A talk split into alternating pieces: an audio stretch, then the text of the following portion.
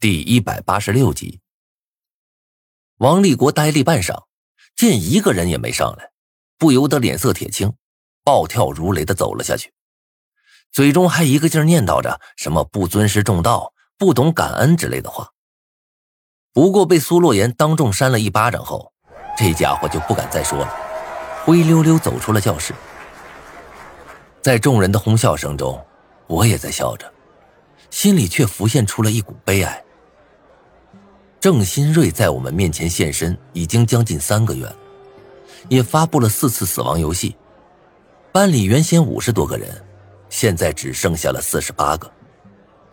但是作为班主任的王立国却是一次也不曾提起过这件事儿，显然是被狼人屏蔽了某些记忆。这么下去，班里的全部同学早晚得完。而且最惨的是，说不定到那个时候。这个世界上已经没有人记住我们了。这般想着，我再也没有在教室待下去的欲望了。站起身，走到了操场上，贪婪的呼吸着新鲜的空气。第二天，我正在睡梦中，忽然感到有人使劲晃我。我勉强睁开双眼，发现是周云。我一把甩开他的手，翻了个身，想继续往下睡。这时，张胖子火急火燎的声音却传了过来：“我的小祖宗，混蛋，出大事了！别睡了！”我睁开了眼，问道：“什么大事啊？”陈破军上线了。上就上呗，关你毛线事啊！我不屑的看了眼张胖子，再次闭上了眼睛。但是下一刻，我的眼睛立马睁大到了极致。陈破军。他不是死了吗？我大惊失色，慌忙坐起身来，拿出手机点进了微信群，却发现陈破军的头像已经变灰了，但是几句恶毒的诅咒却留在了群里。我不甘心，为什么我要死？明明这个班里其他人都是废物，为什么只有我一个人要死？你们这些混蛋，我不会放过你们的！我要你们全部都死！他比我还惨，军烈、爆头、毒死，你们这些该死的杂种，等着我的归来吧！在这之下，便是狼人所发的红包以及任务完成的字样。我呆呆的坐在床上，心头一片惶恐。陈破军发消息的时间是凌晨一点左右，而昨天，便是游戏完成的最后期限。在这期间没完成任务的人，应该已经死了才是啊。可是为什么他却再次上线了，还在微信群里留下那么恶毒的诅咒？几乎一瞬间，我便想到了周国胜那张狰狞的脸。之前在一中的时候，也有一名周国胜的同学自杀了，但是在不久之后，他的鬼魂却再次出现在了我们的面前，想要将我们赶尽杀绝。难道说，陈破军也因为死后怨气过大，化身成厉鬼了吗？一想到这个可能性，我浑身都在打哆嗦。班里的同学对于此情此景也是吓坏了，纷纷要求群主把陈破军踢出群。但是狼人的头像也一直暗淡着，好像也下线了。这时，苏洛言给我打电话过来：“无名，你怎么看？”我看他大爷呀！我又不是元芳。我没好气的答道。随后我又叹了口气。还能怎么看？当初拍电影的时候，咱们两个可是数了不止一遍，除了坐牢的孙兴和失踪的陈破军，一共四十七人，一个不多，一个不少。电话那头，苏洛言狠声道：“那么说，这个陈破军是鬼了？”我皱眉答道。也不一定，谁知道呢？嗯，不过今天我听说孙兴在监狱里已经死了，陈破军应该也已经死了，要么是他本人的鬼魂，要么就是有人知道他微信号的密码，上来吓唬我们。那个人肯定也是我们班的。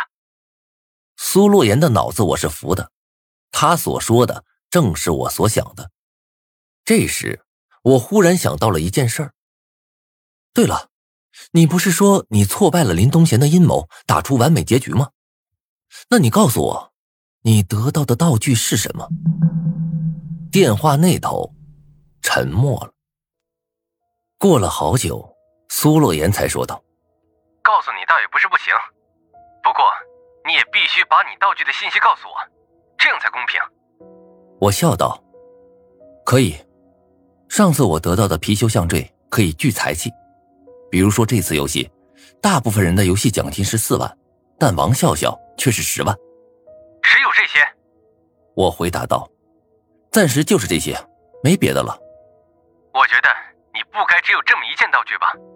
陈破军的反水连我都没有注意到，你怎么可能想到？若说这其中没有道具的帮忙，我不信。我心头一凛，不由得惊骇起来。一直以来。我都竭力向众人掩饰着预言漫画书的存在，尽力不让别人发现这个秘密。没想到这次的出手反而让苏洛言发现了。我沉吟了一下，没错，我确实还有一件道具。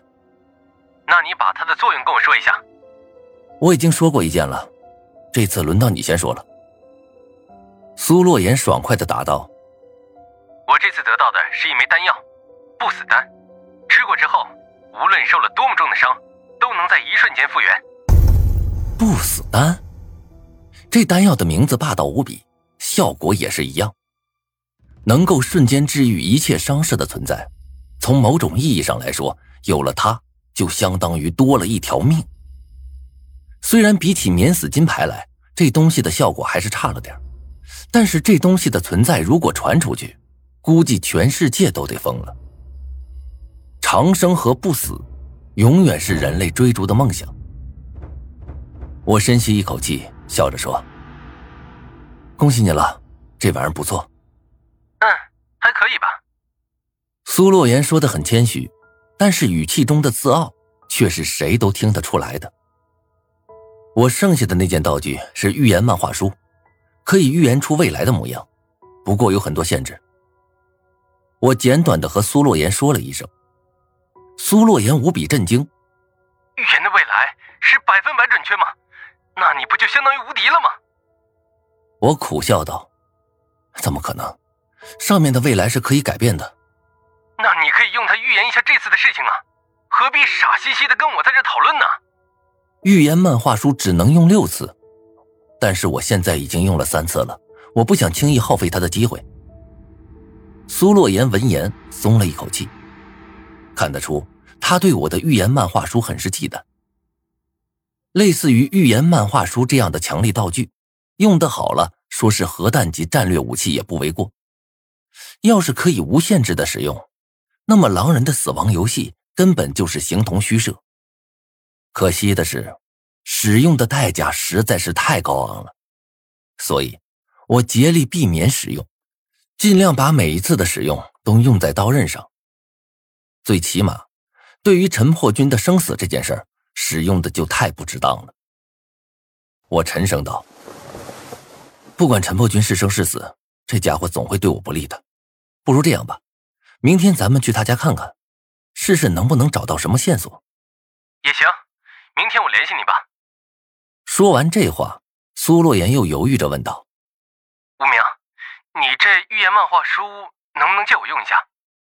我呵呵笑道：“当然可以啊，你拿你的不死丹来换就行，一颗不死丹让你用一次。毕竟我这个东西可是用一次少一次的。”苏洛言哼了一声，不说话了。挂掉电话后，我躺在床上，很快便睡着了。第二天，我和张胖子、苏洛言三人一起出了学校，往陈破军的家里赶去。路上。苏洛言跟我说道：“陈破军这个人自小父母便死了，一个人住在市里，他那些亲戚都不想管他，又想占掉他父母留下的房子，便把他送往孤儿院。结果这家伙偷跑出来，买了把菜刀冲回家中，差点把自己的大爷给砍了。这么一来，他那些亲戚再也不敢欺负他年小，便把他自己一个人留了下来。”大约是三年前，这家伙成了地下拳场的常客，出手凶悍无比，一副以命搏命的打法，慢慢的赢了不少场，被一个大老板看中，请他当了看场子的大哥，生活这才慢慢好了起来。这番话听得我和张胖子一阵唏嘘。